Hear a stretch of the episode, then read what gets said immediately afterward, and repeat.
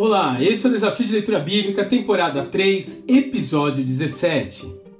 Deus cuida de nós. Números 21, 22 e 23.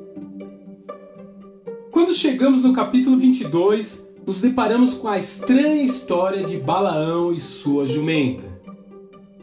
O texto mesmo nos introduz Balaque, o rei de Moabe, e conta que ele teve grande medo de forma que buscou alguém que pudesse enfraquecer o povo de Israel e tirá-lo da terra.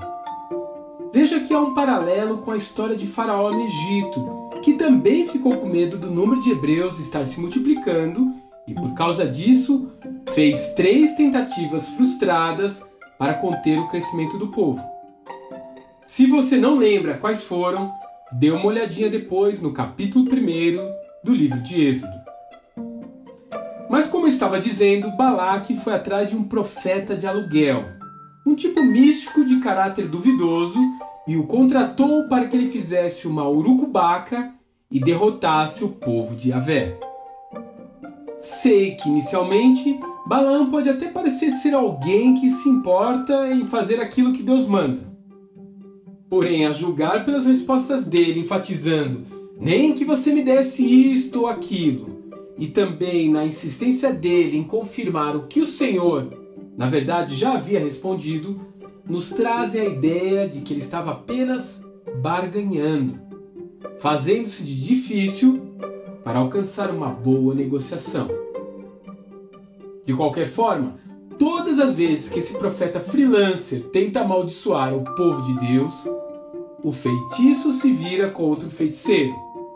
Ou melhor, contra quem havia contratado o feiticeiro. Agora, o que eu acho extraordinário é todo esse trabalho espiritual estar acontecendo ali no alto da montanha, enquanto Israel está lá embaixo no vale, completamente alheio ao campo de força espiritual que o Eterno está erguendo para proteger o seu povo.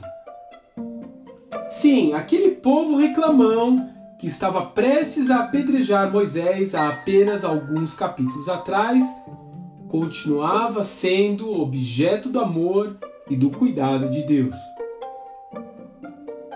Você já pensou quantos livramentos Deus já fez em sua vida sem que você nem sequer percebesse? Quantos acidentes no trânsito que não aconteceram? Quantos assaltos? Quantos descuidos de seus filhos que não resultaram em nenhum dano. E não é porque você está orando 24 horas por dia. É porque o Pai cuida dos seus amados, até quando eles estão completamente alheios ao que está acontecendo nas regiões celestiais. Então, que tal agradecer agora ao Senhor por todos os livramentos que você e a sua família têm passado? E que tal lhe pedir para ver um pouco mais daquilo que Ele está fazendo em suas vidas. Que Deus te abençoe e até amanhã.